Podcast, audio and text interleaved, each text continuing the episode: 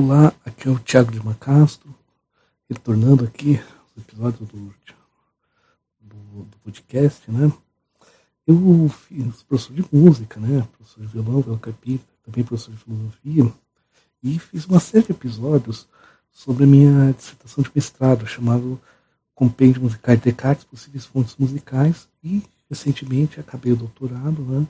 Com a minha tese com o título Descartes Diálogos Musicais em outro momento, eu vou fazer também episódios para divulgar o conteúdo da, da tese.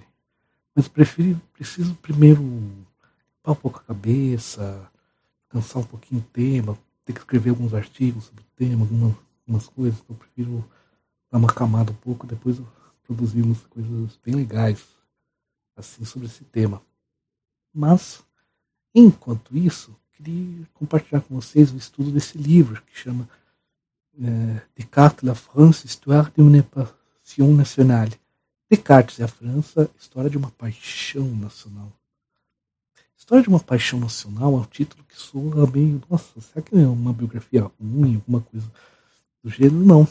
O François Jouvy, que é o autor, o livro de 2002, primeira publicação dele, pelo menos, é, é um livro que ele faz algo muito interessante, que é o seguinte, ele mostra que Descartes ele foi tão apropriado pela França que os franceses se chamam de cartesianos. A França se vê como um país cartesiano, Descartes como uma espécie de herói nacional. E isso levanta questões muito interessantes. No livro, entre outras coisas, ele vai mostrar desde como isso ocorreu logo após a morte de Descartes, até o ponto que na Segunda Guerra, partidos de extrema-direita ou criticavam Descartes por algum motivo, ou se apropriavam de Descartes usando outra argumentação, partidos de esquerda, inclusive partidos socialistas, ou criticavam Descartes por, por um determinado motivo, ou cooptavam ele por, uma, por algum outro motivo, e que nos leva a, a ver como que um filósofo, uma obra de um filósofo, muitas vezes ela é apropriada para coisas que ele nem pensou, que parte que são frutos daquilo que escreveu, mas ao mesmo tempo são apropriações muito diversas. Né? Isso que eu acho que é um texto tão interessante, que desde o livro que já tem 20 anos e que já tem dado resultados nos estudos cartesianos, a gente vê pesquisas feitas no Brasil, fora, esse livro tem sido muito forte, mas ainda eu acho que precisa ser mais divulgado. Então a ideia é compartilhar a linguagem didática, o conteúdo da pesquisa desse autor, que é muito interessante. Então a gente vai fazer a abertura desse projeto, para quem está escutando o podcast, está vendo, é, vai ser de forma toda oral, tudo. E para quem preferir acompanhar pelo YouTube, a única diferença é que vai ver o texto na tela, né? Mas eu não vou usar nenhum elemento visual para explicação, digamos assim. Mas para quem quiser ler o texto junto, está disponível, mas vai ver aí no link, ali na página, todos os links para trabalho de mestrado, trabalho de doutorado, e para essa entrevista que foi feita por um filósofo brasileiro, Marcos Camolese, pesquisador de Bergson. E é, esse material que a gente vai trabalhar, essa entrevista que o autor deu, é extremamente interessante porque ele discute um pouco esse método e esse problema da recepção dos filósofos, tanto em Descartes como em Bergson, que é outro filósofo que ele trabalhou. Ele trabalhou com Kant também, em torno dessa temática e que nos dá uma base muito boa da metodologia que ele usa para pesquisar. Por isso que eu acho interessante primeiro passar por essa entrevista antes de realmente adentrarmos o, o conteúdo do livro. Agora, para quem conhece pouco Descartes, nunca ouviu falar nada sobre ele e tudo, eu vou fazer uma apresentaçãozinha rápida das principais ideias de Descartes e para a gente já entrar no tema, é, alguns elementos para vocês terem ideia do que aconteceu com as ideias dele logo após que ele faleceu. Para aí, quando a gente começar a discutir o livro, tem uma base forte. Isso que vai ser feito, obviamente, em episódios mais à frente. Vamos lá, então? Então, vamos ver algumas ideias do Descartes, né? É, vamos lá. Importante, é, eu gosto sempre de falar de datas que ajudam a colocar o autor em seu contexto. Ele nasceu em 31 do 3, né? 31 de março de 1596, em La Haye, em Touraine, na França, perto de Tours, que atualmente, inclusive, a cidade chama Descartes, e faleceu em Estocolmo, na Suíça, em 11 de fevereiro de 1650, 54 anos, a serviço da rainha Cristina, da Suécia. E alguns temas principais que ele trabalhou, vamos lá, vamos entender qual é a importância dele. Um dos temas que ele trabalhou muito era o chamado mecanicismo, ou inicialmente físico-matemática, ou seja, é, usar a matemática para pensar a física. Para nós, isso soa muito estranho, porque fala, gente, mas a gente teve aula de física na história, na, na escola, é um bando de fórmula, tudo. Mas não era na época de Descartes. A física, tradicionalmente, era pensada a partir da lógica aristotélica, da lógica tradicional silogística. Usar matemática para pensar física foi um trabalho de muita gente, em que Descartes deu uma contribuição muito grande entre eles entre elas aquilo que a gente conhece como plano cartesiano, e propõe uma metafísica. A metafísica é uma área da filosofia que serve de base para o restante do conhecimento, além de falar alguns temas como Deus, alma, entre outras coisas, mas além desses temas, ela também tem os conceitos básicos sobre a qual o conhecimento é gerado. Então ele propõe uma metafísica que permite embasar uma matematização da física, que é o chamado mecanicismo, a concepção de que as coisas materiais são extensão então eu posso pensar o seu movimento, as suas características através dessas propriedades materiais, mecânicas, dando uma concepção de que tu, o universo funciona a semelhança de um grande relógio com suas engrenagens. e essa maneira de conceber a matéria foi essencial para depois Newton. Não só Descartes, uma série de outras pessoas contribuíram para isso. Contribuição teórica de Descartes para isso foi essencial. Essa metafísica tem uma característica muito interessante que ele separa ela da teologia. Na época, a metafísica estava muito ligada à teologia dentro do pensamento medieval. E isso gerava problemas. Primeiro que se você mexesse um pouquinho na metafísica, você estava mexendo em questões teológicas e gerava problemas com as igrejas, seja a igreja católica tradicional, seja as igrejas reformadas. Por mais que a igreja católica tenha feito todo o processo contra Copérnico, aquela coisa absurda que ocorreu com Giordano Bruno, Galileu Galilei e tudo mais, a gente tem que lembrar que Lutero faz críticas a Copérnico bem pesadas, Calvino também, ou seja, é, dependente se era católico protestante, não era muito bem aceita essas ideias, isso gerava problemas. Outra coisa, se eu vou matematizar a física, como que eu vou matematizar? Se eu estou usando a matemática, a observação para fazer, por exemplo, no caso da astronomia, como vou usar uma, uma metafísica, conceitos de base, calcados em Aristóteles? Eu estou negando outras ideias de Aristóteles. Então, quando ele propõe uma metafísica que é diferente, rompendo a tradição aristotélica, absorvendo algumas coisas, mas né, é, sem tornar a leitura, digamos assim, de Aristóteles obrigatória para entender a sua própria metafísica. Separada da teologia, não, uma coisa é a razão, outra coisa é a fé. Isso dá uma base teórica que vai ser usada para muitos filósofos para o desenvolvimento da filosofia moderna, como da própria ciência, que agora ela pode ter seus conceitos de separados da teologia, ou seja, separando as duas coisas. Obviamente isso ia dar muito problema e gerar muitas críticas. Ele discute muito a necessidade do método, porque a filosofia antiga, até medieval, tem uma grande preocupação com o percurso da verdade, ou seja, qual o percurso que eu devo para chegar à verdade. Descartes muda um pouco e traz uma preocupação: como que eu evito o erro? Como que eu discuto metodologicamente qual o método correto para chegar à verdade? Isso vai ser essa noção básica de ter que pensar o método para pensar sobre algo extremamente influente na modernidade.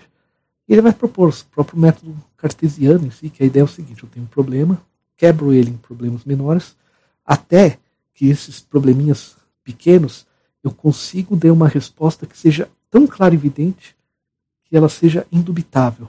E a partir dessas ideias simples, claras e evidentes, eu vou montando, eu vou reenumerando-as para voltar ao problema complexo. Isso é extremamente influente. Ao dividir para conquistar de Napoleão, que quando ele fala isso, ele está sendo, provavelmente de forma até consciente, está sendo cartesiano. E dentro desse processo, ele acaba utilizando um certo ceticismo metodológico. Por quê? Quando a gente fala em ceticismo, se fala muito errado sobre ceticismo, mesmo em meios de divulgação científica, às vezes. Porque o ceticismo não é somente usar a dúvida para chegar à verdade. A ideia clássica do ceticismo, a escola antiga do ceticismo, era o quê? Eu levanto dúvidas para chegar à verdade? Não. Para testar uma hipótese? Não. Eu levanto dúvidas para mostrar que é impossível chegar à verdade sobre aquele tema. Se eu chegar a uma resposta melhor do que aquilo que é colocado, beleza, mas não era esse o objetivo. que o Descartes faz, faz não, é usar a dúvida de uma maneira radical, colocando toda a realidade em dúvida, tudo até chegar a ideias tão claras e distintas que eu possa reconstruir o conhecimento. Por mais que essa construção de Descartes tenha sido superada, tenha sido criticada e tudo mais, essa ideia de usar a dúvida como fonte de conhecimento, duvido para conhecer, digamos assim, vai ser extremamente influência em todo o desenvolvimento da ideia da ciência moderna, das filosofias modernas. Claro que tinha outros autores antes que também caminhavam para isso, mas a, o poder como Descartes fez a questão era inflamatório, praticamente. É, nesse período chegava a cheirar né, de uma maneira ruim, né, muito polêmica e tudo mais, que é o chamado ceticismo metodológico. E outra, outra questão que ele trabalhou, desde a sua metafísica, é uma distinção entre aquilo que é corpóreo e aquilo que é imaterial, que é corpóreo sendo os corpos. No caso do homem, uma distinção de funções entre o corpo e a alma. Para quem se incomodar com o termo alma, pode pensar em termos de mente, por exemplo. Para nós hoje, isso fala, pô, mas tem um que religioso? Hum, talvez tenha. Mas, na época, a maneira como se concebia o ser humano, em que sem uma distinção clara de funções entre, um, entre aquilo que é mental e aquilo que é corporal, criava uma série de problemas para o desenvolvimento da medicina. E é, o Descartes vai trazer essa concepção que o corpo é uma máquina, tem que ser estudado como uma máquina que funciona, que é guiada por uma alma, que é guiada por uma mente. Depende das polêmicas dessa questão em si, que já ocorriam quando ele escreveu, inclusive ele, autores ateus não gostavam, autores religiosos viam uma série de problemas, a maneira como ele separa as funções, ele resolve uma série de problemas teóricos, principalmente da medicina da época. Perceba, são ideias que é, já naquele contexto eram muito polêmicas. E o que, aconteceu ao final da vida do Descartes, após o falecimento dele? Né? Como a, como a obra foi muito influente, começa-se um processo de publicação de obras póstumas e de suas correspondências. Só foi possível publicar as obras dele quando ele faleceu, porque uma das coisas que a Rainha Cristina mandou ele fazer quando, quando ele foi para lá trabalhar com ela foi organiza os seus papéis. Ele nunca teve em vida, pelas cartas percebe, uma ideia, ah, não, no futuro eu vou publicar é, textos póstumos, minhas cartas, vou entrar para a possibilidade, por ele queimá-la tudo, mas ela mandou organizar, o chefe mandou, se obedece. Mas é, esse trabalho quase foi perdido, porque quando ele faleceu, os, todos os baús com textos deles foram de navio da Suécia para a França. Adivinha o que aconteceu? Uma hora o navio, o baú caiu na água. Clicelier, Claude Clicelier, que foi quem recebeu esse arquivo e publicou, começou a publicar obras póstumas, teve que mandar um monte de criado secar, mas organizar. Ou seja, significa que muita coisa do, do Descartes perdeu? Sim. Muita coisa se perdeu nessa queda. Do que sobreviveu, teve coisas que também se perderam. Curiosamente, de, de vez em quando aparece aí umas cartas em leilões, uns originais. Provavelmente nada que vai mudar, nada ultra revolucionário, mas o que sobreviveu do acervo também foi meio picotado e aparece ainda aí em sites de leilões, perdidos em alguns acervos de bibliotecas, né? É, bom, se em vida dele a obra ele já teve debate com Hobbes, Thomas, uh, com uh, o autor da Utopia, né?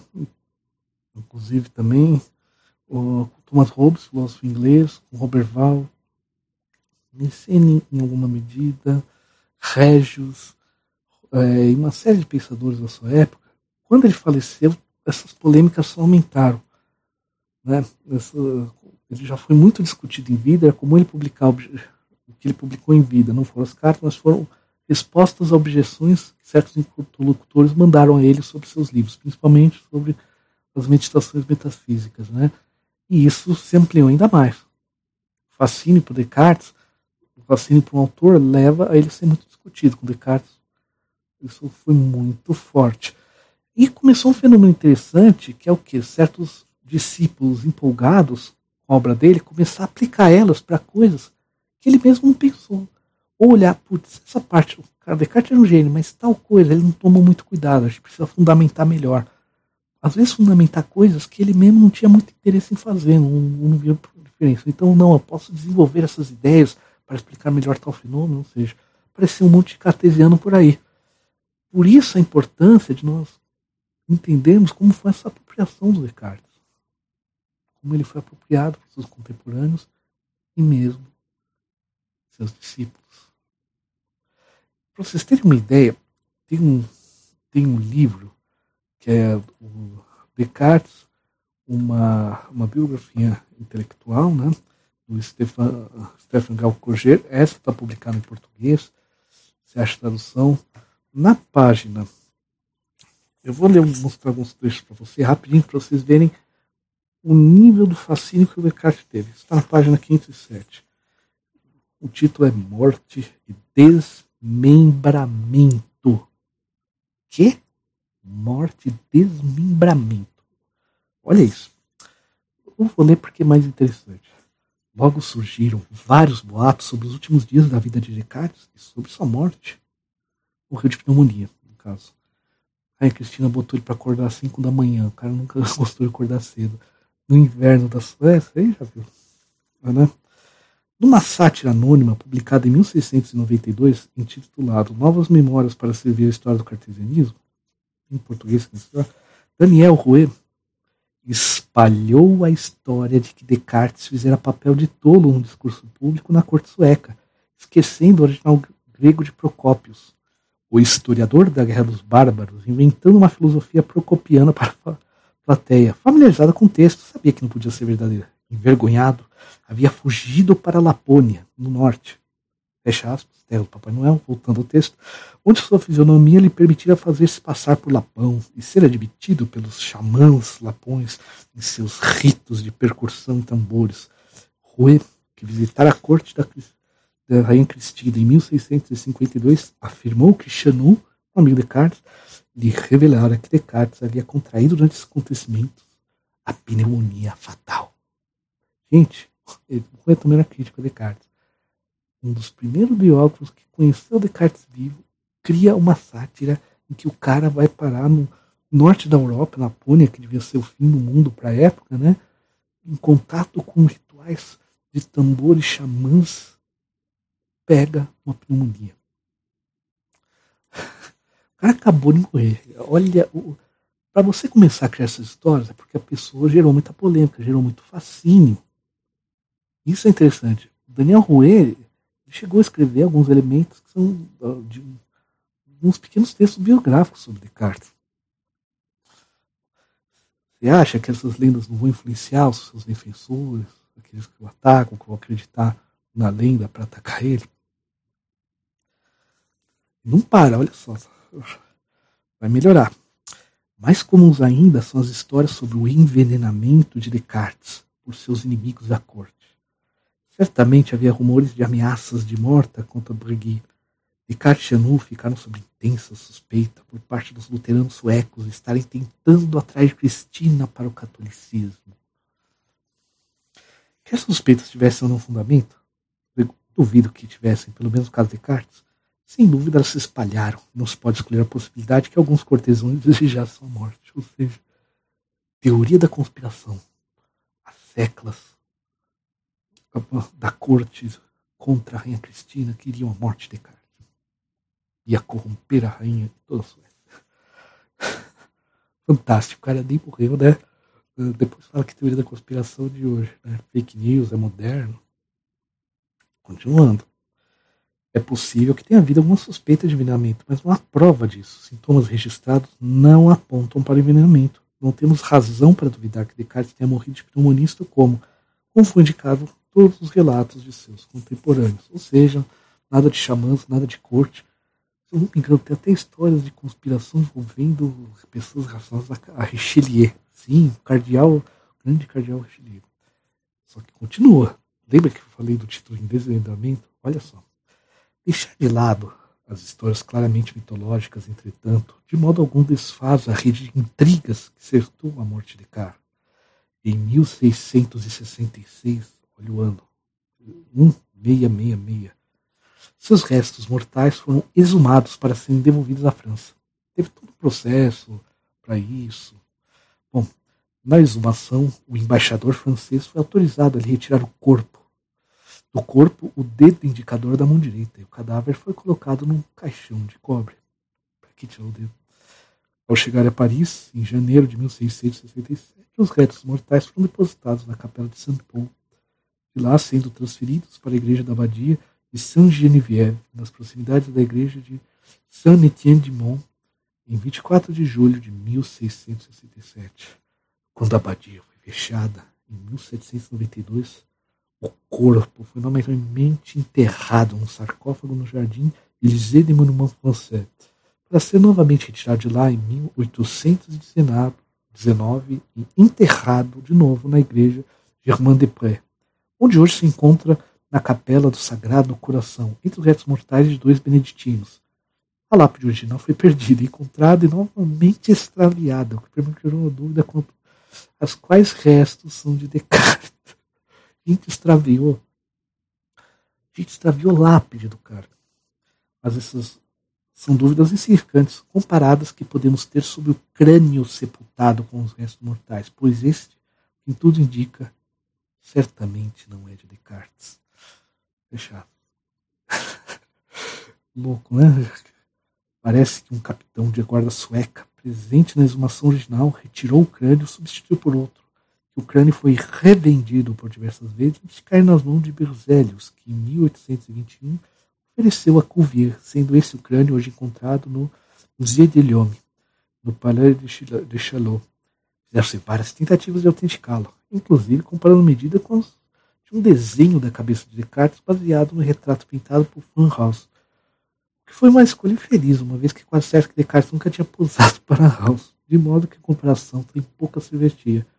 Para onde foi o dedo indicador de Descartes? Ninguém sabe dizer, mas as relíquias tendem mais a se multiplicar do que a desaparecer, de modo não precisamos temer que ele tenha se perdido. Esse texto do Gal Courget, ele é um esse, esse livro é fantástico. Descartes é uma biografia intelectual, um texto muito interessante, porque é tanto uma biografia da história do Descartes quanto das suas ideias, da, de como ele construiu suas ideias. É, ajuda muito para quem quer é, começar a estudar um pouco mais Descartes, entender as ideias dele e tal. Mas vejam, olha que fascínio doido. Roubo pegar um trechinho do dedão, pegar um trecho do dedão, o crânio ser substituído. Então a gente percebe que o fascínio por esse autor, pelo tamanho que livros como Discurso do Método, ah, Meditações Metafísicas, Tratado do Homem, o Tratado da Luz do Mundo e do, Tratado do Homem causaram a época. São livros sobre geometria, livros sobre música. E isso nos dá uma dimensão de como as leituras, tanto da época como posteriores, foram muito apaixonadas ponto de hoje os franceses dizerem cartesianos. E lembra, sempre, se você vai estudar Descartes, você acaba tendo que ler, estudar assim um pouco mais profundamente. Os livros estão em português, tem traduções muito boas. Mas vamos pensar aqui em termos de método de pesquisa. Se o autor foi lido de maneira tão apaixonada, desde a época que ele faleceu, uma crânio, gente, crânio sumir, tirar um dedão, porque o cara queria ficar com o dedão do Descartes, de queremos saber por quê. Ah, isso começa a nos levantar questões. Quanto que certos estudos, inclusive estudos clássicos sobre Descartes, não visam responder, ou seja, construir, até desconstruir, estas imagens da maneira como Descartes foi absorvido. Será que o enfoque de pesquisadores como Mathieu Guerreau se foca tanto no texto em si, na construção da argumentação, porque Descartes era lido de forma tão apaixonada pelos seus contemporâneos, o quanto que essa paixão francesa por Descartes influenciou alguns estudos, não no sentido dos estudos terem conteúdo ruim, mas estão tendo que responder a leituras que de leituras de políticos, leituras de apropriações para o senso comum. Isso é muito interessante, tanto pensar a historiografia dos estudos cartesianos e para pensarmos os efeitos da obra de um filósofo. Por isso que essa ideia de estudar a recepção dos autores tem sido muito importante até para ilustrar um pouco melhor as suas ideias. Tudo bem? Vamos agora à entrevista? Vamos lá. A entrevista ela foi feita pelo Marcos Camolese, como falei, um pesquisador sobre Bergson, que teve, provavelmente, é, um tempo fora do Brasil, teve uma certa influência do Azuvi, e fez essa entrevista, que está publicada em português, que vai apresentar algumas ideias de métodos. Eu vou direto à entrevista, mas ela está é, aqui, o link vai estar ali embaixo, mas ela foi publicada na revista Inteligere, Revista de História Intelectual, volume 1, número 1, de dezembro de 2015. É só procurar Bergson revisitado, entrevista com François Azovi, Marcos Camolese. Como falei, a entrevista, o Camolese visa mais os, um, trabalho sobre Bergson, só que eles acabam passando pelo Descartes, e como há muitas similaridades campo, do ponto de vista metodológico, essa entrevista vai nos ajudar bastante a entender um pouco. Quem está vendo no YouTube, está aí uma fotinho dele, né? vamos ao texto da entrevista. Eu vou lendo e comentando. Começa assim. O senhor tem um livro importante sobre Mendibirã.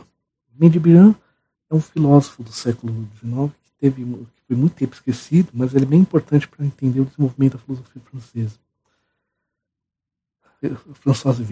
No início das minhas pesquisas, comecei a trabalhar com a história das ciências médicas, da psicologia, da psiquiatria, etc.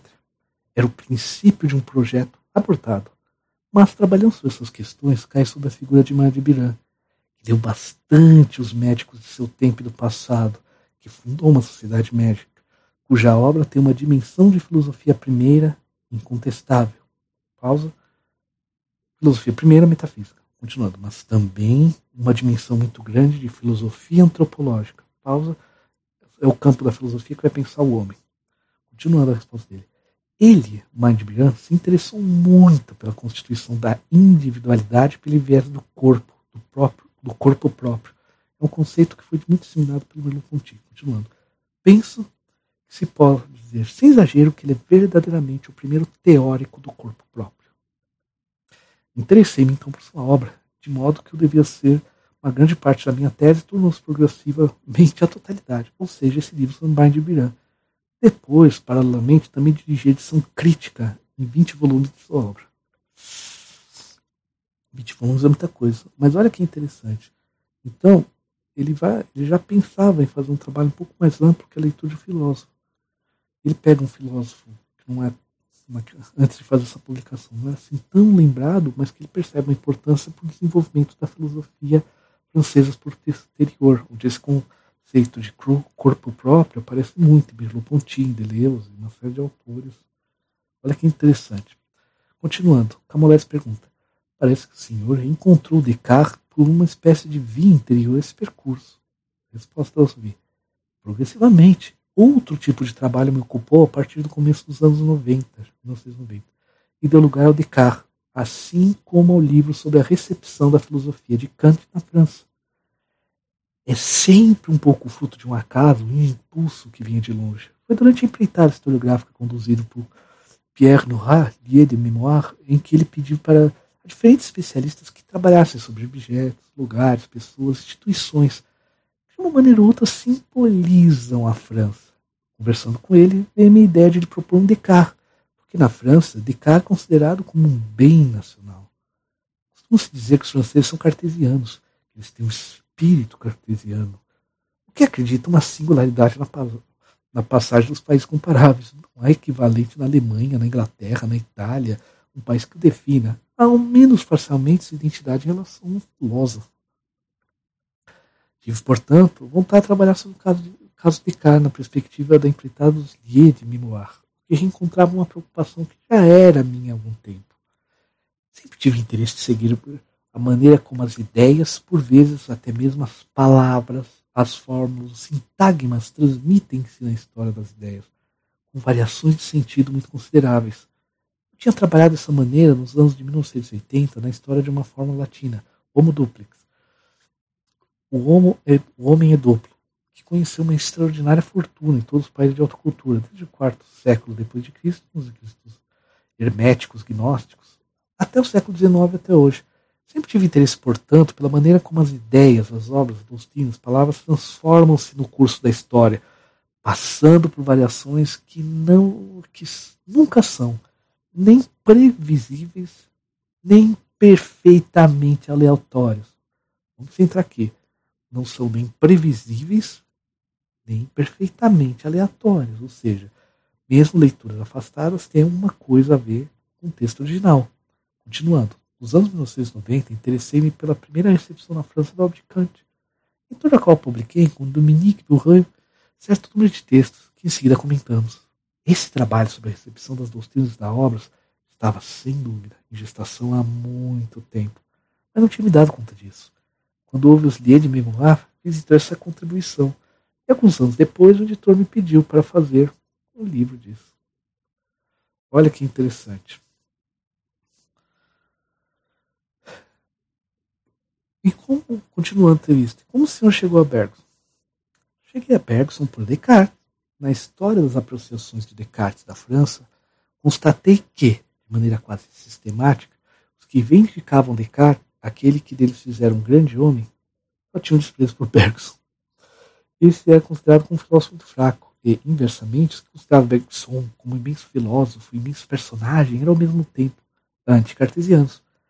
Houve uma exceção notável e interessante, que é Peggy, já que ele é ao mesmo tempo admirador de Descartes e outro grande admirador e amigo de Bergson. Mas esse é um exemplo muito singular. Para os outros, a repartição das afinidades faz-se verdadeiramente como acabei de dizer. Portanto, cheguei a Bergson a partir de Descartes. Pareceu-me interessante considerar um livro aquele que é de fato o Descartes e que se instalou na glória da França. Estabeleceu em parte sobre a ideia de ser uma alternativa ao cartesianismo. Figurinha aqui do Bergson, para vocês verem. É, Pareceu-me interessante considerar no livro aquele que é de fato anti-Descartes, que instalou na glória da França, que estabeleceu em parte a ideia de ser uma alternativa ao cartesianismo. Evidentemente, muito mais complexo, não é rico do que isso, mas essa ideia desempenhou um papel muito grande. São dois trabalhos que se completam, que entram no outro, porque no livro sobre Bergson eu entrecruzo, do ponto de vista da acolhida, diversos personagens que a gente tive a ocasião de falar no livro sobre Descartes. Além disso, o caso Bergson interessou-me particularmente porque acredito trata do primeiro filósofo a ser celebridade mundial. Vou fazer uma pausa. Só nessa frase ele aponta uma série de coisas. Realmente, nós, quando a gente faz história da filosofia, tem interesse, estando fora da Europa, às vezes a gente tem uma vantagem de essas questões mais nacionais não se, não se inscreverem tanto. No caso de Descartes mesmo, tem crescido muitos estudos norte-americanos, ingleses, italianos, alemães, que não têm essa visão tão apaixonada assim como os franceses têm pelo Descartes. Então, você vê algumas coisas de uma maneira. Esse caso eu acho interessante porque tem algumas semelhanças fortes Descartes Bergson. O próprio Bergson, se você lê, ele elogia, ele fala sobre como estudar Descartes, tudo. Interessante isso, né?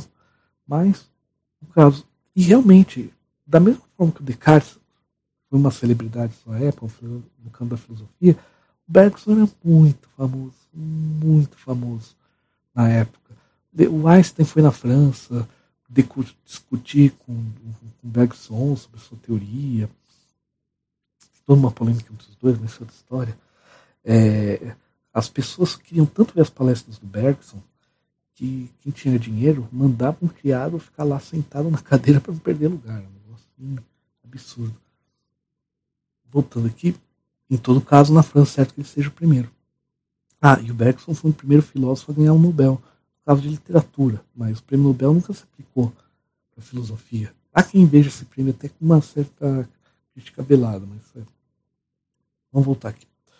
É também a época que permite, já que é quando se vê nascer a possibilidade de uma divisão midiática muito ampliada. Olha isso que interessante. É assim então que esse filósofo, de quem não se falou mais por muitos anos, foi em seu tempo um filósofo mundialmente célebre. Não é uma maneira de falar contigo mundialmente, porque Sobra foi célebre nos Estados Unidos, ele vive, na Grã-Bretanha, na Rússia, na Suécia, na Espanha, na Itália. Enfim, Houve durante a vida de Bergson uma extraordinária difusão de suas ideias, na França, evidentemente, mais ainda. Portanto, por intermédio de Bergson, quis refletir sobre a maneira como a França do século XX fabricou-se o que chamei de magistério filosófico, ou seja, no fundo, se preferir, a autoridade filosófica. Isso frequentemente que a França país da literatura, de grandes escrituras, que é precisamente verdade. No século XX, os filósofos, certos filósofos, tiveram uma autoridade intelectual menos tão grande quanto os escritores, por vezes até maior, pelo social interessante. Como a celebridade filosófica se constrói? Base em quê? Por isso, esse Bergson intitulado Ensaio sobre o Magistério Filosófico. Continuando. Resumindo a epígrafe de Montaigne, palavra é metade quem fala, metade quem escuta. Podemos dizer que em seu livro tretei-se quase inteiramente o máximo possível com a parte daqueles que escutaram Bergson? Olha a resposta dele. E aqui ele vai entrar na metodologia. Acredito que se dê uma atenção insuficiente à maneira como as obras filosóficas são lidas, interpretadas, compreendidas.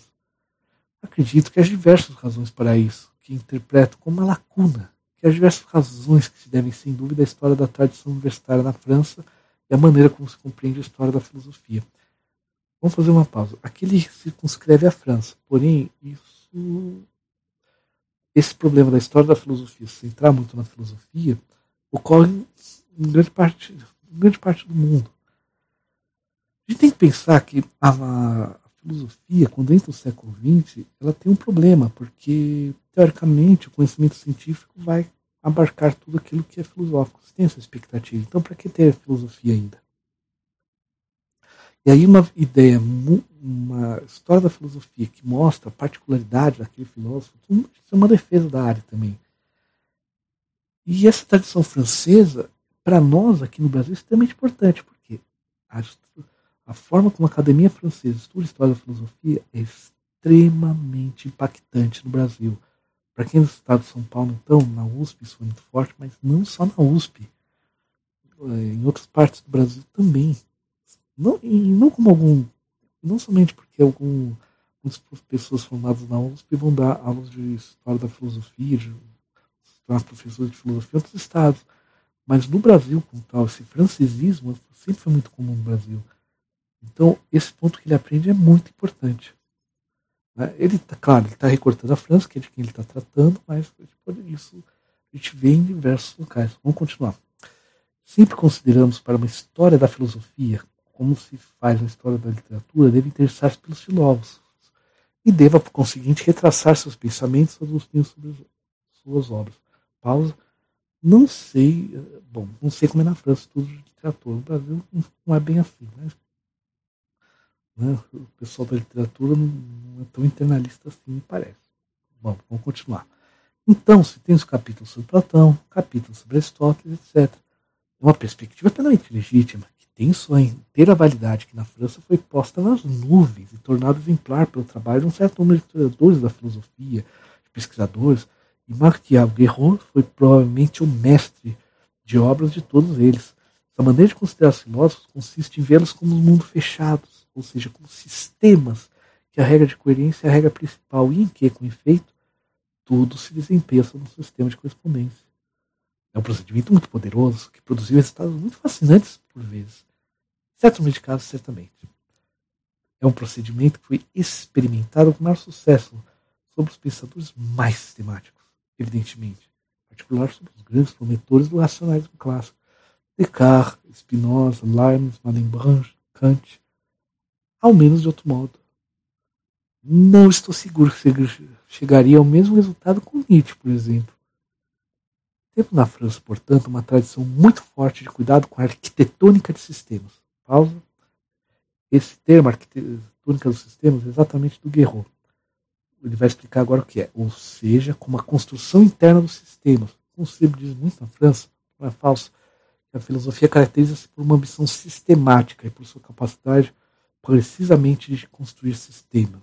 Vamos fazer um passo. Sistema é a ideia de um conjunto de ideias filosóficas tão bem articulados, né, que são todo um sistema, né, toda uma doutrina própria. E essa ideia de estudar os processos estruturais do sistema é o chamado método de leitura estrutural que a gente usa no Brasil em muitos locais.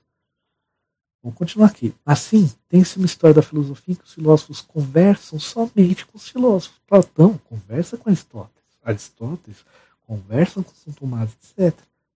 que é verdade, evidentemente, pois é certo que além do escolástico, Descartes aprende a filosofia, e além de Descartes, Spinoza aprende a filosofia. Portanto, desse ponto de vista, uma espécie de engendramento dos filósofos uns pelos outros. Da mesma maneira que, se alguém decidir tornar-se pintor, não aprenderá seu ofício olhando uma árvore, mas olhando Cezanne. Isso é verdade, é preciso ter isso. Mas resta o fato de que os filósofos, como escritores, não escreveram para serem lidos apenas por filósofos. Essa frase é ótima. Não escreveram para serem lidos apenas por filósofos.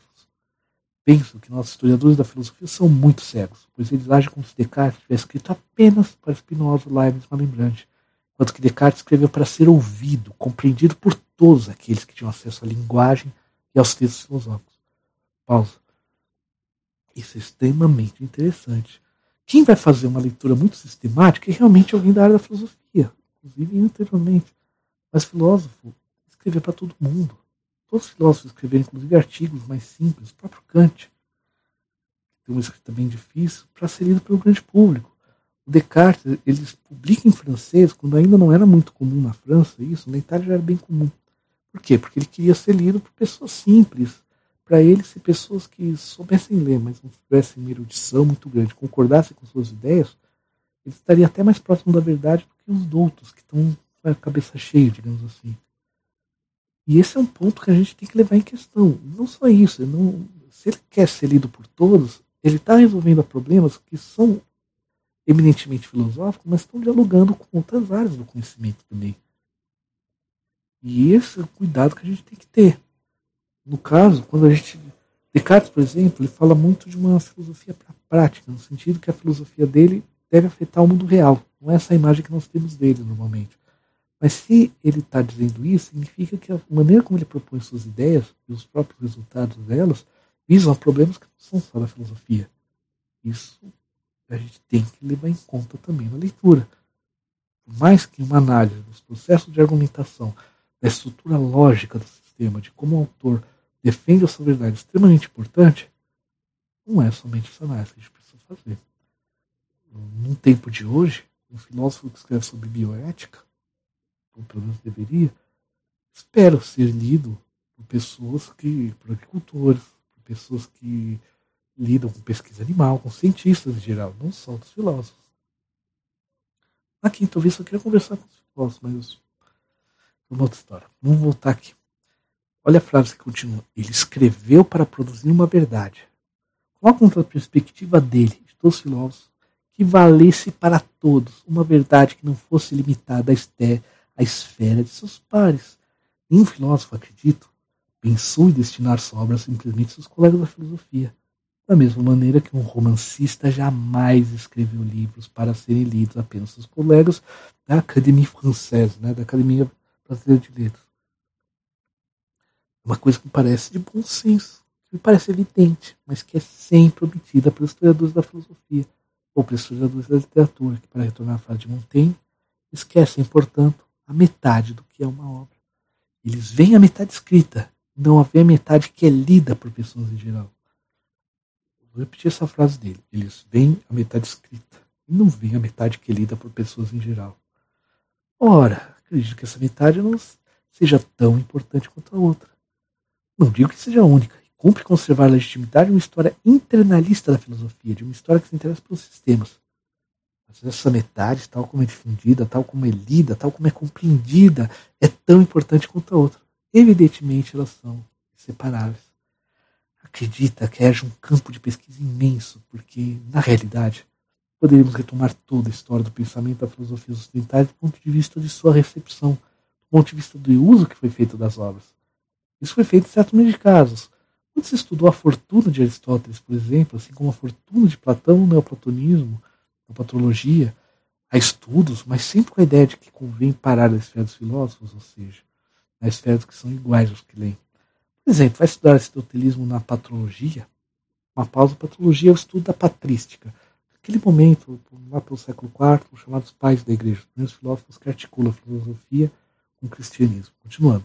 Ou nos grandes teólogos dos séculos XII, XIII, ou nos físicos do XIV, ou seja, dos filósofos, mas interrompe-se o estudo a difusão de uma obra, de uma doutrina na esfera daqueles sobre quem se pensa que sejam os intérpretes esclarecidos da obra. Ora, constar simplesmente que obras são lidas por todos que vão ler, inclusive pessoas que não são filósofos de proteção.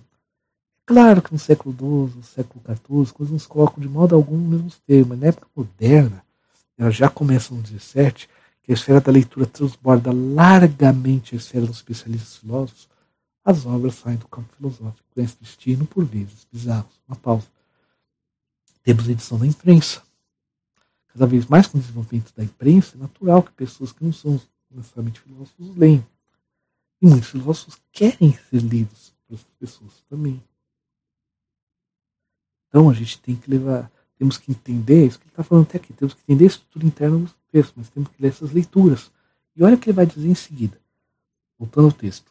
Mas elas conhecem destinos que são, em todo caso, muito interessantes de estudar. Penso que poderia fazer uma história. Você precisa de muitas pessoas das filosofias vitais desde o 17, é exemplo que fiz com Descartes Oberto. Ou seja, vendo toda a difusão de uma obra, indo até o limite, se preferir até aos maus leitores, que não compreendem, que compreendem atravessadamente, compreendem muito mal, que deformam completamente. Mas penso, da minha parte, que a deformação de uma obra faz parte da obra faz parte da vida da obra. Isso é muito interessante. Mas pense da minha parte que a deformação de uma obra faz parte da obra, faz parte da vida da obra.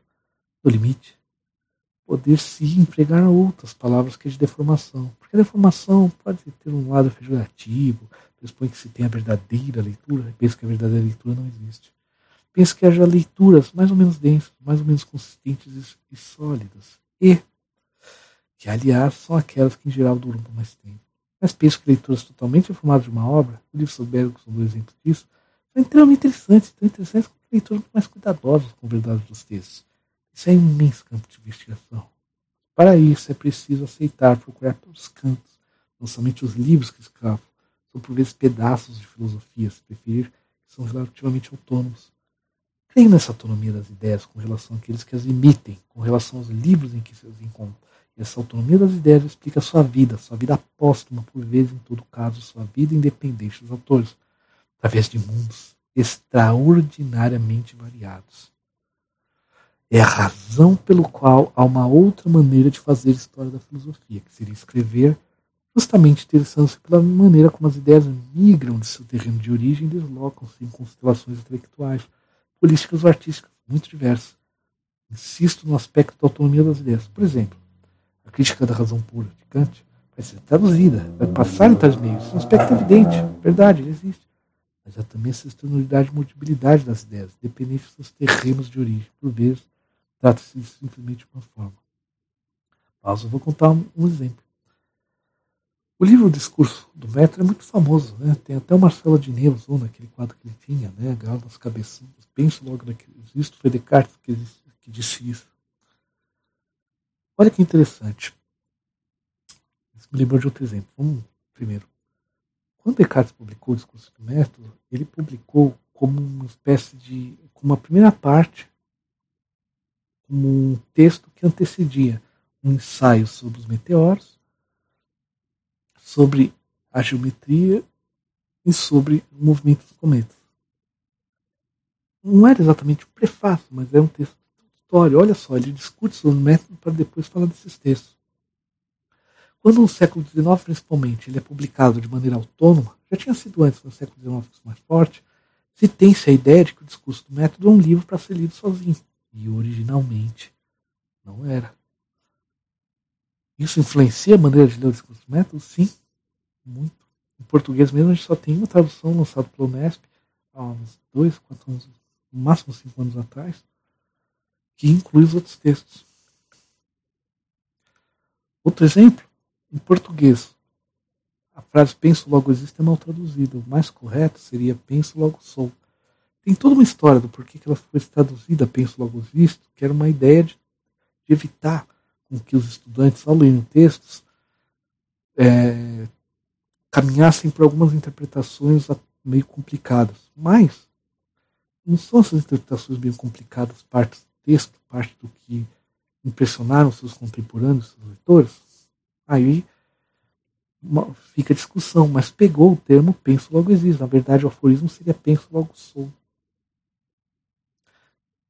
Então, tem muito texto sobre Descartes produzido hoje, como se absorve Descartes, que começa a viajar numa noção de existência que talvez não foi exatamente o que ele queria, mas faz parte da obra. Concordo com, a, com o autor. E para quem, no meu caso, que estuda o campo música em Descartes, e mesmo estética em Descartes, que não é um campo famoso dele, isso é ainda mais importante.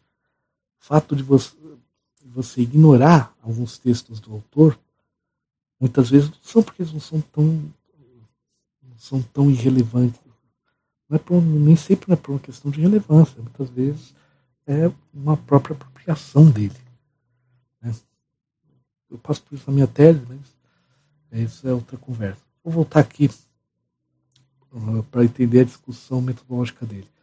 Camões pergunta: O senhor realizou a pesquisa? Que lugar seu livro? Ele responde: A princípio, há bibliografias que me ajudaram muito, como aquela de Gunnar sobre Bergson, depois, como todo pesquisador, parto um pouco aventura, passo muito tempo em biblioteca, examino jornais, revistas, livros, e examinei seis vezes mais material do que há nos livros sobre Descartes e Bergson, porque há montes que não se encontram nada, um nada de interessante, ou coisas repetitivas.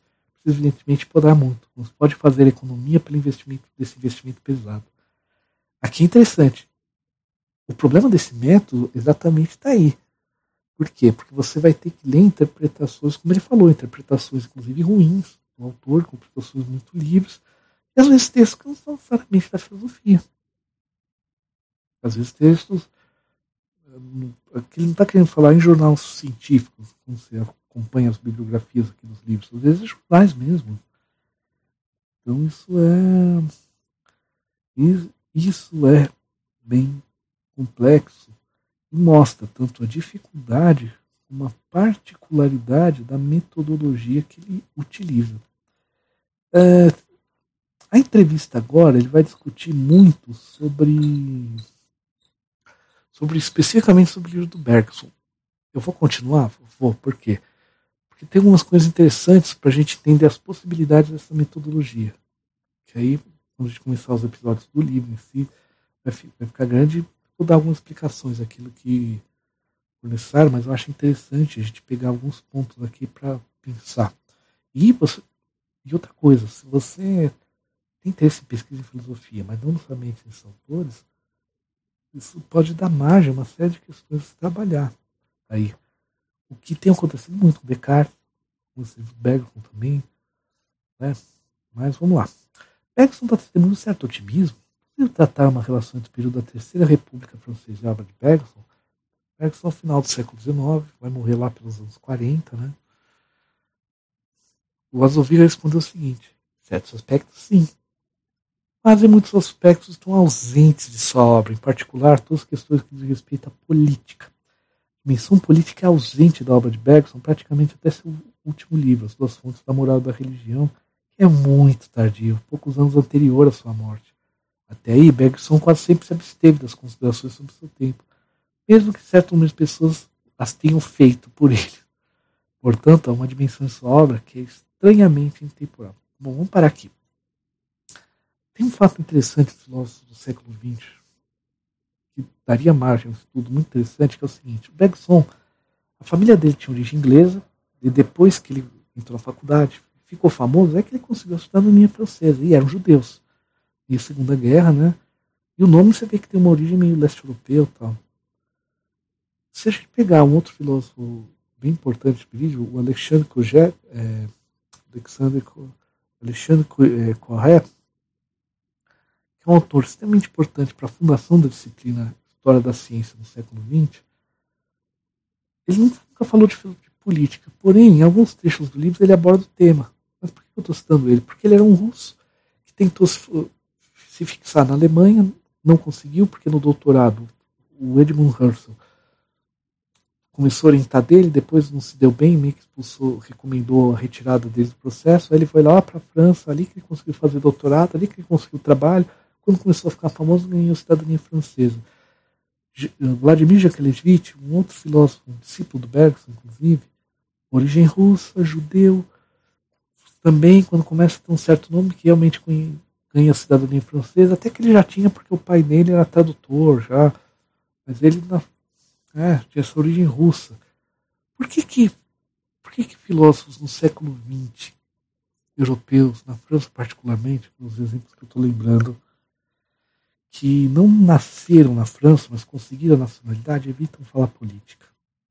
Ou quando falam, é que nem aqui ele está apontando, num livro quase no final da, da vida dele.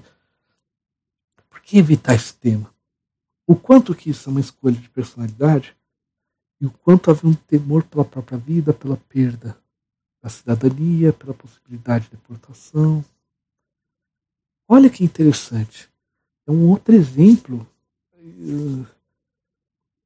a gente, se a gente voltar para Descartes, por que Descartes tinha aquele receio, ele tem um receio biográfico muito grande após o processo contra Galileu e fica mudando pela França, vai morar na, na Holanda, que naquela época era neutro, um país ponto de vista religioso. Em certo momento, quando começa a publicar suas obras, pede para correspondência, se entrega para um amigo onde ele vai buscar. Só paranoia, então percebe que tem, às vezes, movimentos de certos autores, é, certos fenômenos exteriores que podem ajudar a entender algumas questões filosóficas. Claro, isso daqui eu estou falando é uma ideia, quase que um projeto de pesquisa, tudo. Mas percebe como às vezes, quando a gente só considera a dimensão do texto, a gente perde, pode perder algumas coisas. Vamos continuar. Portanto, uma dimensão sobra que é extremamente intemporal. Pode-se crer, quando se lê as duas fontes da moral da religião, outros livros, que ele seria escrito em qualquer época. Na realidade, isso é falso. Mas é falso por outra razão. É falso porque seus livros sustentam-se, baseiam-se sobre a ciência de seu tempo. Desse ponto de vista, ele está perfeitamente de acordo com a cultura de sua época. Dados imediatos fundam-se sobre a psicofísica. Matéria e memória fundam-se sobre a neurofisiologia do cérebro, a evolução criadora sobre evolução biológica, etc. Ele está, portanto, de acordo com o seu tempo, mas com o seu tempo científico, não com o seu tempo político, está extraordinariamente longe de sua época. Paulo. Então percebe, ele já aponta aqui nessa entrevista uma questão interessantíssima para os estudiosos de Bergson entender como que parte da sua obra está em relação muito grande com a ciência de seu tempo. Descartes Será que quando ele escreve o homem ele é completamente original? Ele não está dialogando com tratados de anatomia dessa época e tudo lá? Será que quando eu tenho essa informação em mente, eu, eu entendo melhor o porquê de ele construir algumas concepções, inclusive? Não tentando dar uma razão que o autor não mencionou, mas entender como que os raciocínios dele permitem dialogar com as teorias daquela época? Quer dizer, uma informação externa ao texto, da contextualização, da, da maneira como eu o filósofo se relaciona com o seu tempo, pode também nos dizer sobre o seu texto. Interessante. Voltando à entrevista. Em contrapartida, certamente sobra alguma coisa da Terceira República, pelo verso que chama de otimismo. A Belle Époque é incontestavelmente marcada por uma espécie de fervor, de alegria, pelo gosto, pelas inovações, pela velocidade, mas ao mesmo tempo ela é trabalhada por uma extraordinária inquietação com a decadência em todo caso, o período em torno de 1880 a 1900 é frequentado pela decadência muito mais do que se pensa, porque se guardou justamente apenas a imagem da Belle Époque. Havia as exposições universais, a félicité, quer dizer, havia uma empolgação com a eletricidade, né? Bondes, iluminação noturna, o que não existia. Em realidade, o temor da decadência, por vezes mesmo o terror da decadência, ocupa os espíritos. Para tomar apenas disso, pense em isolar na época. Toda a saga do Ronon Macan, um grande escritor, Emile Zola, é fundada sobre a ideia científica que tinha em curso da época e da decadência hereditária, que se chamava da época, oriundo dos trabalhos de certos médicos da degenerência. É, é o momento que Zola dialoga com as teorias racistas da época, eugenistas, absurdos. Bom, portanto, essa época não era somente para o futuro, ela é também muito atingida por aqueles que tendem a cair a declinar. Mas resta que Bergson situa-se incontestavelmente na outra corrente da época, ou seja, na corrente, eu diria, mais conquistadora, mais dinâmica. Era o Bergsonismo uma apologia da vida, uma apologia do movimento, da mudança, ao contrário, uma desvalorização do que seja hábito, que seja congelado, esclerosado. Bergsonaria conservador. Olha que interessante. A partir do momento que eu entendo, ah, então esse otimismo do Bergson também é um discurso voltado aquele receio pela inovação, pela transformação e pela mudança, isso dá um olhar interessante sobre os textos dele. que eu posso aplicar sobre os outros autores, outros autores contemporâneos da Bergson também, Herschel, por exemplo. Bom, vamos continuar. Uma das grandes razões pelas quais a filosofia de Bergson esteve em acordo com seu tempo, mas exatamente foi apropriada pelas vanguardas. As vanguardas, aqui falando da arte, viram na filosofia de Bergson a doutrina que correspondia à sua própria prática e permitia conceitualizá-la, por estivesse, sim, ele seu tempo, mas também essa belle époque é muito curta. Preciso não esquecer que ela cessa em 1914, na época que também há muito movimento, muita inovação, mas é terrivelmente marcada pela catástrofe da Primeira Guerra Mundial. Ela é muito rapidamente marcada pelos dramas que o mundo ocidental conhece que vão culminar na Segunda Guerra. No fundo, a época das vanguardas alegres, não interrompe, interrompe-se em 1914. Olha que interessante isso, né? Então, eh, isso permite ler o otimismo de Bergson como uma resposta a este pessimismo. Quando penso no otimismo do Bergson, Bergson, filósofo mais famoso da França na época, penso pessimismo dos existencialistas, eu percebo que eles agora estão dialogando contra quem? Contra Bergson. E existencialismo é um movimento não só filosófico, mas é um movimento literário, é um movimento teatral, das artes, da música, da música francesa da época. Então perceba, quando eu começo a ver esses entornos da obra, eu tenho mais elementos para fazer uma leitura interna da obra. Continuando então, vamos lá. Você poderia alugar-se um pouco sobre a relação entre Bergson e suas vanguardas? Olha os elementos que ele coloca aqui que são interessantes, seja para o Bergson, seja para pensar a história da arte na França nesse momento, mesmo para fazer outros tipos de pesquisa. A própria forma vanguarda, no francês avant-garde, data dessa época. Ela não existiu desde sempre. E foram jovens, jovens artistas desse momento que fabricaram esse neoluxurismo. Eles se autoproclamaram vanguardistas quiseram promover formas artísticas que estivessem de acordo com a época. No fundo, é uma variante da guerra já mantida por seus ancestrais contra o academicismo, a partir dos anos 1860, pouco mais tarde com a música. As vanguardas dos anos 1900 e 1910 carregam esse desejo de cultura quando precisam um grau superior, querem promover formas picturais, literárias, musicais que sejam inteiramente marcadas pelo que parece ser próprio símbolo da época que vivem, a saber, a velocidade, o movimento.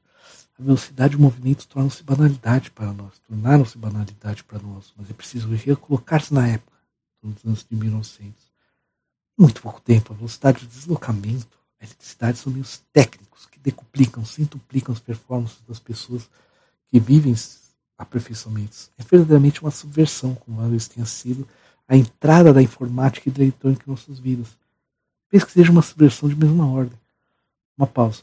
Tem relatos históricos reais, por exemplo, quando surge o bonde nessa época, os trens, a gente passava mal dentro do trem. Para nós hoje, os trens da época são lentos.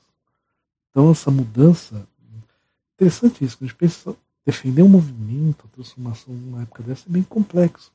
Como hoje, quantos textos foram feitos contra, a favor, a questão dessa mudança, é, quando passa a existir internet, computadores, celulares e tudo mais. Mudança relativamente recente, que hoje já está bem estabelecida tudo, mas quem vivesse essa transição lembrou bastante disso. Eu ainda lembro de um mundo sem internet. Né? Bom, continuar. Esses jovens está de acordo com seu tempo. Seu tempo é a velocidade, o movimento, o deslocamento, a simultaneidade. Por exemplo, ver a Torre Eiffel e pintá-la sobre todos os ângulos ao mesmo tempo. Impressionista é muito isso. Esses jovens começam fabricando seu, seu ideal estético em contato com as obras e, em seguida, descobrem Bergson. Essa descoberta faz por estágio, mas é, sobretudo, a evolução criadora em 1907 que marca o grande ponto de viragem e a entrada do bergsonismo nos movimentos da vanguarda. A evolução criadora, a celebração pura do movimento, da vida, das formas imprevisíveis que a vida cria. Formas imprevisíveis que a vida cria é uma forma que cai muito bem para os vanguardistas, para os futuristas, cubistas, os músicos, os jovens que fabricam formas novas. Não são filósofos. Eles compreendem como podem, mas se colocam a ler são tomados pela calção filosófica que o grande cérebro filósofos pode dar. Rapidamente dizendo, no fundo, Bergson escreveu que eles tentavam pôr em forma. Isso acontece, inclusive, na, em relação a Descartes, é, que Gustave Lebrun, houveram pintores que, assim, que defendem a arte de maneira muito próxima com Bergson. E muito tempo eram tidos com Bergson, com Descartes. Desculpa. Uns pintores. E hoje, quando se, quando analisa essa questão, você vê, ah, olha, na verdade, as ideias dele se encontram com as de Bergson. Não necessariamente com de Descartes, não necessariamente as ideias estéticas de Descartes influenciaram tão diretamente assim, é muito mais um encontro. Isso acontece, mas se torna parte, digamos assim, da própria filosofia de Descartes, sim, como as vanguardas, em certo ponto, acabam se apropriando, o que o próprio Bergson escreveu, também, como acontece com muitos outros. Vamos continuar aqui, olha que interessante. De modo geral, Bergson sempre temeu as, as recuperações de sua obra. É porque ele faz perguntas assim, Bergson sempre foi evasivo, né? Elas ouvi, de modo geral, Bergson sempre temeu as recuperações de sua obra. Ele era um burguês muito organizado, tinha hábitos muito regulares, previstos, trabalhava enormemente, trabalhava todo o tempo, cujo terror era ser perturbado. Além disso, não sei se ele era apaixonado por seu tempo. Esse é o paradoxo pelo mundo em que vivia. Ele via os seus livros, era um homem de leitura de gabinete, tinha muitos trabalhos científicos, tinha imensa cultura científica, filosófica também dava seus cursos. Ele vivia nos livros. E quando os jovens, mais ou menos apressados, queriam utilizar suas ideias, ele, se, ele via como se tratasse de deformações e com uma empreitada um pouco suspeita. Pausa. Hoje sabe que o futurismo, por exemplo, tem a ver com muito com o fascismo italiano, então talvez o Bergson. Esse tipo de receio, na maneira como os outros aprendem a, a obra, faz muito parte. Mas olha que paradoxo que ele comentou. O cara de hábitos escreve escreve contra os hábitos, venera a transformação. Interessante. E, mais uma vez, isso ajuda nós a entendermos as próprias leituras que outros filósofos fazendo do Bergson. Sim, o fato da vanguarda assimilar ele, como Descartes, o fato de pessoas da área da medicina assimilarem seus textos é importante para entender, mesmo quando contradizem. Vamos lá a entrevista. Ele não estava errado, aliás, porque é verdade que são deformações. Portanto, ele quase sempre freou ou recusou interpretações e apropriações que se fez da obra dele. Tem alguns discípulos, em particular o Edouard Leroy, Leroy, Leroy cujo, desculpe meu nome francês, cuja interpretação em direção ao pragmatismo ele aceitou em parte. Quando se trata em seguida de apropriações muito menos filosóficas quanto os vanguardistas, os futuristas, assim como os teóricos da literatura, os simbolistas, todas as pequenas escolas de literatura que floresceram nos anos 1900, Bergson não quis arriscar-se um processo irreversível. Né? Vai saber o que eles vão fazer com as minhas ideias. Depois o pessoal vai. Depois faz besteira, culpa é minha. Mais ou menos isso. Continuando a entrevista. Em seguida, nos anos entre 1910 e 1912, chegou também o tempo de polêmicas particular com a Igreja Católica. Recebeu muito mal a Evolução Criadora, chegou a colocar suas obras no índice de 1914. Polêmicas também sobre o plano filosófico. Em resumo, então um momento da discussão difícil com alguns e não queria a, abrir ainda mais margem a interpretações que de todos os sentidos, verdadeiramente todos os sentidos. Adicione principalmente com Einstein. O polêmica com Einstein dele é bem interessante. Continuando, certos anarquistas reivindicaram, por exemplo, o momento da Bande Abunô. Ele sempre foi muito prudente em tudo, em particular na utilização das suas ideias. É, principalmente quando alguns que assimilaram relacionados ao, ao anarquismo, né? Esse grupo, chamado Julius Bonon, foi responsável por assaltos, por assassinatos. Então, é por isso esse cuidado que ele tinha. Mas esse cuidado é porque ele percebeu que são momentos, momentos da filosofia também. Isso é bem importante quando tiver algumas questões. Vamos voltar à entrevista. Vez pergunta: a trajetória de um filósofo pode ser marcada pelo cuidado constante com a própria imagem? O que você pensa disso, caso de Bergson? Ele vai responder: olha, penso que Sartre é infinitamente preocupado com sua imagem, que Bergson não era. Bergson importava-se com sua tranquilidade, com sua vida organizada, com a possibilidade de trabalhar, essencial de sua vida não era alguém, penso, que fosse preocupado com sua imagem. Não tinha vontade de entrar naquela era política, na política. Às vezes, em que a ocasião foi dada, se retirou. Não é alguém, ao contrário de Sartre, que teve uma estratégia de carreira. Sartre construiu muito deliberadamente sua carreira mobilizando o campo filosófico, campo literário, campo teatral. continuando.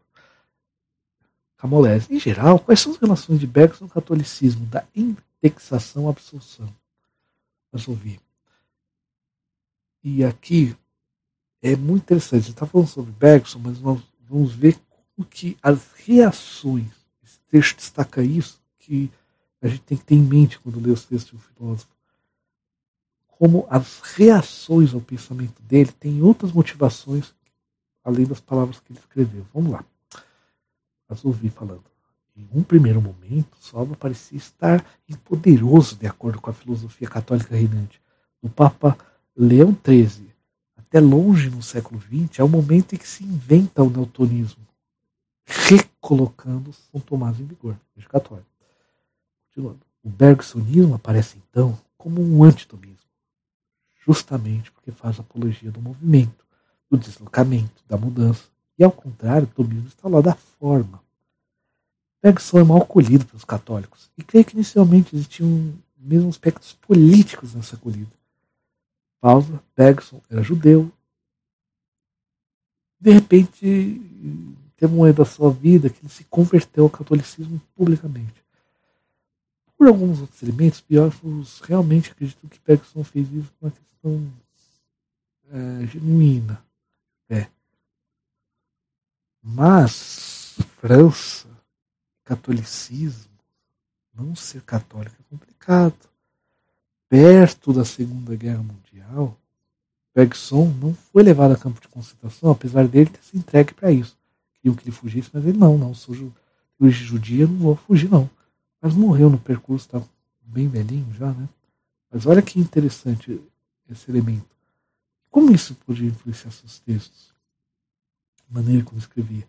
Vamos continuar. O catolicismo da época na França é muito fortemente impregnado pelo pensamento de Marat, fundador da ação francesa.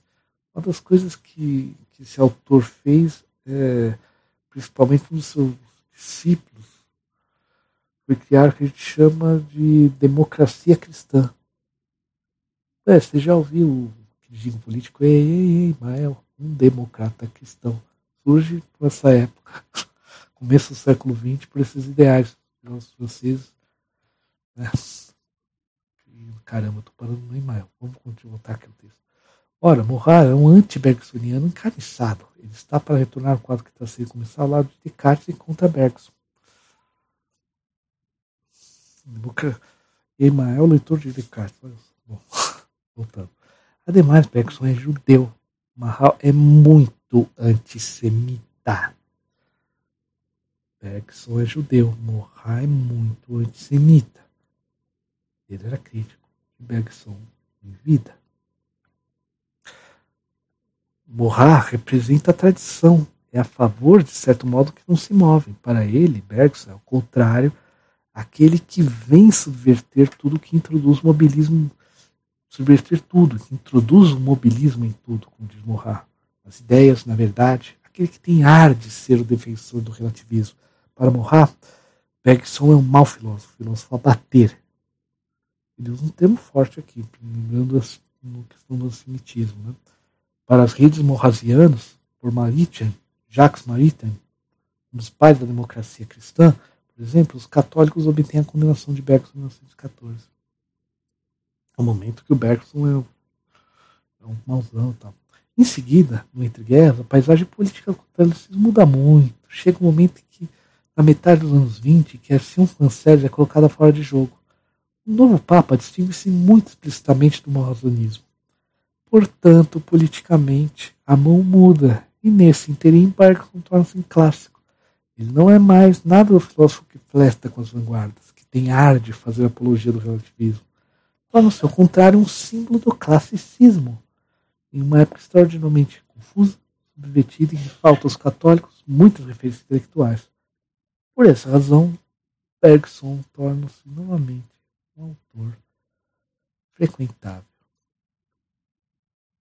A própria filosofia, quando ele se torna esse autor frequentável, vai ser esquecida. O Bergson vai ser retomado mesmo na França, com Deleuze, nos anos 60, publicando o Bergsonismo, com um trabalho do filósofo brasileiro, Bento Prado Júnior, é, sobre Bergson, que foi traduzido na França, tido como um dos maiores é, clássicos nos estudos, nos estudos bergsonismo, filósofo brasileiro. Bento Prado Júnior, vale a pena procurar.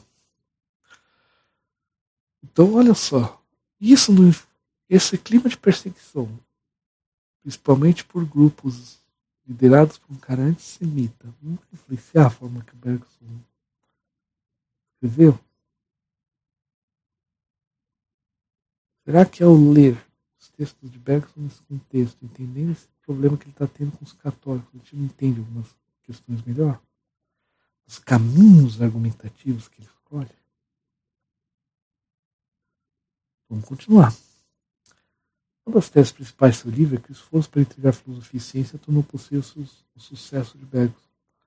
Olha que interessante aqui. Aqui é o trabalho do autor, uma tese e tal, mas no caso, ele está vendo um elemento exterior, ele vai descrever isso, algo exterior à obra dele que tornou ele importante. Olha isso. Bergson deu a impressão de que podia reunir de fato a grande tradição metafísica, a vida real da filosofia desde origem da ciência, mas também até mesmo o positivismo. É verdade, no século XIX, os dois caminhos foram divergentes. De um lado, a tradição metafísica, como Rabasson, por exemplo, que, aliás, veio do kantismo, de outro lado, ao positivismo, a filosofia que reflete sobre a ciência, sobre o progresso científico que estava a fazer. Da semente de Auguste Comte, não somente ele, também Renan, Littré, autores importantíssimos para a metodologia histórica na época. Bom, voltando ao século XIX, esses dois caminhos não sabem divergir, ao ponto que os grandes espíritos contemporâneos acreditavam ter de escolher, ou estavam do lado da metafísica ou da ciência. Quando estavam do lado da ciência, eles eram antimetafísicos. Eram. Quando estavam do lado metafísico, ignoravam a ciência. Eis! Então, um filósofo que chega, investe na disciplina científica por seu interior e retorna contra si próprio. Quando digo que investe no interior, quer dizer que torna capaz de discutir de igual para igual com os cientistas de cada uma das ciências que dá atenção. Pode ser a psicofísica ou a neurofisiologia do cérebro. Ele não discute interpretações. Discute verdadeiramente os artigos psicofísicos mais contemporâneos. Se coloca no espaço do pensamento científico, mas submete uma espécie de viragem sobre si próprio para analisar seus pressupostos, fundamentos, condições e limites. E assim, introduz a grande ambição metafísica, a grande tradição metafísica particularmente flagrante em Matéria e Memória, em 1896, com a restauração do dualismo. Bergson torna-se alguém que permite a seus contemporâneos não ter mais escolher entre ciência e metafísica, pois eles dão os dois. Eles dão a metafísica por da ciência. Não se trata da ciência de Pitágoras ou Galileu, mas da ciência mais contemporânea, mais atual, que está em curso de se fazer. Assim, coloca-se na perspectiva desse tempo. Vou dar uma pausa aqui. Olha que interessante. Então, há um, se a obra, o que ele está dizendo, se a obra de Bergson está dialogando com esse momento entre uma atenção muito forte metafísica e ciência, ele vai discutir os artigos mais avançados daquela época, implica que entender sua argumentação implica entender um pouco do estado da arte dessas ciências entender que ele constrói sua argumentação visando, digamos assim, combater, combater a ideia de de, da impossibilidade de interseccionar ciência e filosofia que existia naquele contexto. Então, isso permite que eu olhe o texto Bergson de uma maneira interna, em todos os processos de argumentação, em toda maneira que o Bergson defende suas ideias e constrói elas. Mas permite, ao dialogar com o contexto, essa externalidade, esse contexto que infligia as pessoas a escolher uma coisa ou outra, ciência ou religião, ciência ou metafísica, né? Isso permite entender, ah, então é por isso que certos caminhos argumentativos talvez tenham sido escolhidos por isso que ele realizou tais leituras dos trabalhos científicos. Então perceba, o que ele está propondo, que eu concordo muito, bastante, é que a visão interna do texto pode ser muito bem iluminada por quando se articula com esse momento exterior. E a gente sempre tem que levar em conta. No caso, por exemplo, de Descartes, ele publicava objeções e respostas. Parte da sua filosofia foi construída a partir disso. Então, é, isso pode ser utilizado para qualquer autor da história da filosofia. E claro, como ele falou antes, é um problema enorme, porque se a gente olhar o livro dele, a quantidade de páginas, cada capítulo tem, tem, suas, tem a parte da bibliografia por capítulo. A quantidade de textos é muito grande. Tem capítulo que quase metade dele é bibliografia. Ele teve que ler muito mais. Então, é, esse também é a dificuldade desse método. A gente tem que entender que quando vai fazer esse tipo de pesquisa, a gente está entrando em um terreno complexo, porque vai ter que dialogar com outras áreas do conhecimento, com outros tipos de saberes. e daquele contexto histórico específico daquele filósofo ainda, ou seja, vai ter que sair um pouquinho da filosofia para entender a filosofia, que, que também exige um bom planejamento pesquisador para lidar com esse problema. Vamos contar. É, posso, por isso que ele vai voltar aqui o texto. Para os críticos exígicos de Austin, o espaço ser um anúncio extraordinariamente atraente. Pode ter ciência científica mais aguda, mais contemporânea, mais precisa e ao mesmo tempo a tempo a ambição da grande metafísica clássica. Penso que esse seja o elemento capital para explicar a extraordinária reunião que pôde se fazer em momento dado. E muito rapidamente, aliás, sobre essa. No fundo, ela é a maior reconciliação das duas irmãs, das duas disciplinas mais e mais divergentes um século e meio esse momento bergsoniano é muito extraordinário, porque penso, a última vez na história lá do Ian Herschel, não teve celebridade, que tal síntese pareceu possível. Com Bergson, estamos nesse último momento que, no fundo, filosofia e ciência parecem poder coexistir numa mesma cabeça. Muito interessante, né, sobre essa questão. Por isso que, a gente, que eu pretendo fazer o estudo desse livro. Mas que aqui a gente falou muito do Bergson, tudo, ao ler comentar a entrevista, a gente já percebeu algumas coisas. Ou seja, como a pesquisa sobre Descartes, pegando a sua recepção, suas interpretações, no caso particular da França, emerge uma ideia muito interessante. Né? Afinal, a França, ele é o francês tem espírito cartesiano, todas essas coisas mais. Nos permite compreender o próprio autor, uma leitura interna, mas como que a longo prazo permite-me entender como discutir o autor muitas vezes é discutir outros problemas. E para nós que não somos franceses, não temos esse peso da tradição francesa, nos permite olhar e falar, certo, será que certos estudos clássicos sobre o autor estão respondendo a problemas teóricos dos textos ou do seu próprio contexto? Isso é extremamente interessante. No caso do século XX, talvez Uh, falta ainda, esse livro acho que pode ajudar muito, a gente pensar todos os problemas da história da filosofia em relação a esse contexto. Certas questões da metodologia, do problema que ainda é muito presente, de como manter a filosofia na academia, como manter o lugar dela enquanto uma, uma área de saber, uma área de pesquisa, e como isso se reflete nas metodologias e esse trabalho, ao trabalhar um autor tão clássico como Descartes, além das informações em si que ele traz, vocês vão ver, muito interessantes, nos, per, nos inspira uma série de outras reflexões que são muito legais. O processo da recepção vale muito a pena a gente estudar. Por isso que eu acho que essa obra precisa ser divulgada, seja para os pesquisadores de Descartes, seja para quem tem interesse em filosofia, para entender que esse, esse, o texto tem essa rede de significados que muitas vezes se sobrepõe a ele. Só para dizer, aqui eu li a entrevista porque ela já está traduzida. não vou colocar um texto, vou ler, ficar lendo em francês aqui comentando que ninguém vai entender nada. Não sei quem já sabe francês, já posso ter acesso ao livro. Então eu não vou trabalhar exatamente dessa forma. Vou pegar uma outra frase muito interessante, eu vou realmente ler, mas eu vou montar um. Vou, vou trabalhar de maneira mais didática. A entrevista eu achei interessante para a gente ver esse aspecto, a gente ver esse aspecto metodológico. No caso de Descartes, tem essa questão muito, muito pesada da França em relação a Descartes. Eu diria, inclusive, o seguinte: muito da discussão do século XX quanto Descartes em relação à metodologia de estudo Descartes na França, de autores que vão influenciar o ensino de filosofia no mundo inteiro, tem a ver com o problema do que é o ensino de filosofia.